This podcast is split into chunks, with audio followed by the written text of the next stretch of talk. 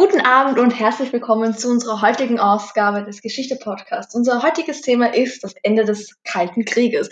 Ich bin Dr. Dr. Karasek und heute hier zu Gast ist Dr. Dr. Nada. Ich freue mich sehr, hier zu sein.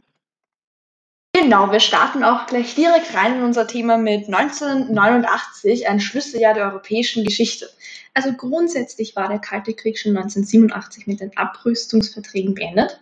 Ja. Aber wahrzunehmen war das Ganze erst nach dem Zerfall der Sowjetunion, auf den wir auch später nochmal zurückkommen werden, nach der Abkehr der Satellitenstädten und deren Transformation zu demokratischen Systemen ab dem Jahr 1989. Genau. Genau, in den nächsten Minuten werden wir euch über die wichtigsten Ereignisse in dem Jahr 1989 erzählen und auch in den darauffolgenden Jahren. Und wir beginnen gleich mit dem paneuropäischen Picknick. Genau, also 1989 war die Abkehr vom sowjetischen System in Polen und Ungarn am weitesten vorangeschritten. Und am 27. Juni öffneten die Außenminister Österreichs und Ungarns, also der Alois Mock und die Gülle Horn, ähm, symbolisch den Eisernen Vorhang. Also Ungarn begann nachher seine Grenzanlagen zu Österreich abzubauen. Am 19. August fand dann das paneuropäische Picknick statt. Also die Grenze zwischen Ungarn und Österreich wurde für drei Stunden geöffnet. Und das war halt einfach nur, um die Reaktionen zu testen, vor allem ähm, seitens der Sowjetunion. Mhm.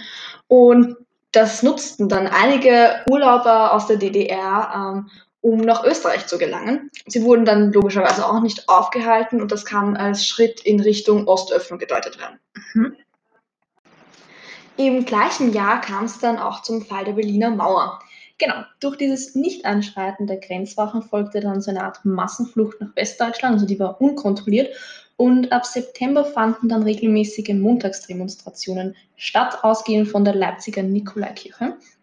Das war sozusagen ein friedliches Auflehnen gegen das DDR-Regime. Genau. Bei den Feiern zum 40-jährigen Bestehen der DDR wurde dem Staatsführer der DDR, dem Erich Honecker, von Michail Gorbatschow, der war der damalige Generalsekretär der Kommunistischen Partei Russlands, zu Reformen geraten. Der hat sich aber geweigert. Wenige Tage später wurde er dann noch von seiner eigenen Partei abgewählt. Am 9. November 1989 kam es dann zum Mauerfall. Die Grenze zwischen BRD und DDR war nun offen und bei den folgenden Wahlen gewann dann die Allianz für Deutschland, die sich für eine Wiedervereinigung einsetzte. Und unter Bundeskanzler Helmut Kohl wurde dieser Wunsch am 3. Oktober 1990 Realität. Und seitdem feiern wir an diesem Tag den Tag der deutschen Einheit. Im selben Jahr kam es dann zur sogenannten Samtenen-Revolution. Genau, also auch in der Tschechoslowakei verlief der Transformationsprozess 1989 ähnlich wie in Deutschland, also eher friedlich. Und das war dann die Samtene-Revolution. Am 1. Jänner 1993 wurde dann eine Trennung von den ähm, regierenden Politikern der jeweiligen Landesteile beschlossen. Also das war dann die Entstehung der eigenständigen Staaten Tschechien und Slowakei. Das heißt, es hat auch in den nächsten Jahren noch Folgen gehabt quasi. Genau. Im Gegensatz zu den bereits genannten Ereignissen in diesem Jahr kam es dann zum Umsturz in Rumänien, der um einiges blutiger und brutaler war. Genau, also wie meine Kollegin schon gesagt hat, der Umsturz in Rumänien war sehr brutal und blutig, also weil es kam zu Zusammenstößen zwischen Demonstranten und Militär. Ähm, zwar solidarisierten sich die Soldaten größtenteils mit den Demonstranten, dennoch gab es Schüsse ähm, in die Menge, nämlich von dem Geheimdienst Securitat. Und ähm, es gab dann leider ungefähr 1000 Tote. Der kommunistische Diktator Nicolae Ceausescu und seine Frau wurden in der Folge darauf verhaftet und ohne Gerichtsverfahren erschossen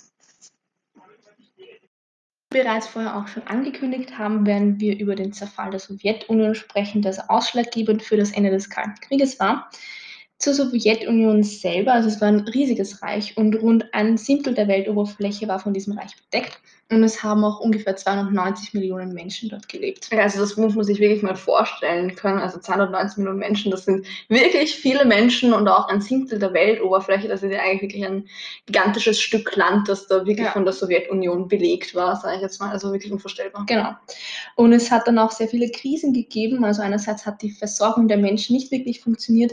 Ähm, es hat auch viele Mängel an eigentlich allem gegeben, ja. wenn man so sagen kann. Und auch ähm, Kriege haben stattgefunden in Afghanistan zum Beispiel. Also so wirklich ganz kalt war der Krieg dann doch nicht.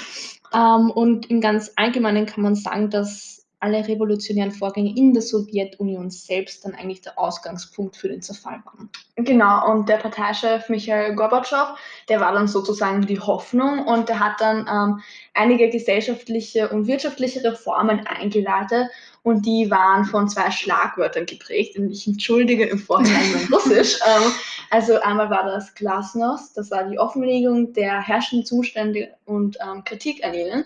Und dann Perestroika, das war die Umgestaltung der Wirtschaft, um zum Beispiel eine Vorsorgungskrise zu beheben.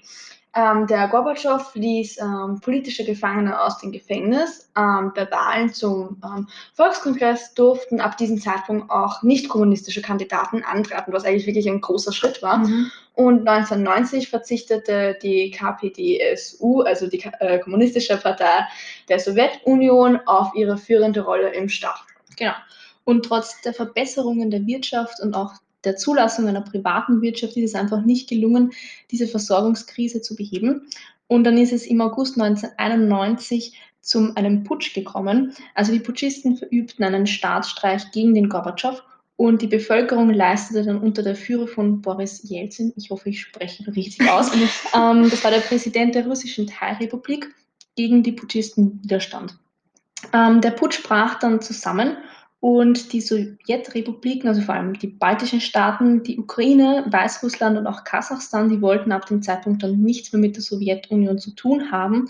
Und dann ist es am 8. Dezember 1991 dazu gekommen, dass ähm, der Gorbatschow die komplette Macht verloren hat und ähm, durch den Vertrag von Minsk wurde dann die Sowjetunion aufgelöst. Der Gorbatschow ist dann zurückgetreten. Der Jelzin wurde dann der erste Präsident der russischen Teilrepublik, also Russland, wie wir es heute kennen. Genau. Ähm, und gemeinsam mit den anderen ehemaligen Teilrepubliken, auch wieder ohne die baltischen Staaten, gründete Russland dann die GUS, also die Gemeinschaft unabhängiger Staaten. Richtig. Genau, und jetzt stellt sich sicher einigen Zuhörern die Frage, ob es überhaupt einen Sieger gibt, weil das wird ja eigentlich jetzt nicht wirklich klar aus dem, was wir euch genau. alles erzählt haben. Also mit dem Ende der Sowjetunion kam dann auch das Ende des Kalten Krieges und die Wirtschaftskraft der beiden Supermächte, die war von Anfang an eigentlich unausgeglichen. Ja. Also die USA hat eine größere Wirtschaftsleistung als der Rest der Welt und dadurch ist die Sowjetunion eigentlich immer mehr zurückgefallen. Genau, also man kann sagen, dass sich die westlichen Werte durchgesetzt haben. Man hat sich dann aber darauf geeinigt, ähm, dass sich in Ostmitteleuropa die demokratischen Werte durchgesetzt haben, nicht westliche. Ähm, man kann also sagen, dass die USA der Sieger des Kalten Krieges ist. Und der Kalte Krieg ist mehr oder weniger eigentlich nie wirklich offiziell beendet worden. Genau. Und zum Abschluss wollen wir euch noch ein paar Fragen stellen, nachdem wir euch berieselt haben lasst von uns. Ähm, genau. und zwar, war der Kalte Krieg jemals beendet? Also kann man sagen, dass es da wirklich einen, einen Tag gegeben hat oder ein Ereignis, was das beendet hat? Ja, oder gab es eigentlich danach irgendwie wieder einen Kalten Krieg, beziehungsweise befinden wir uns gerade in einem Kalten Krieg?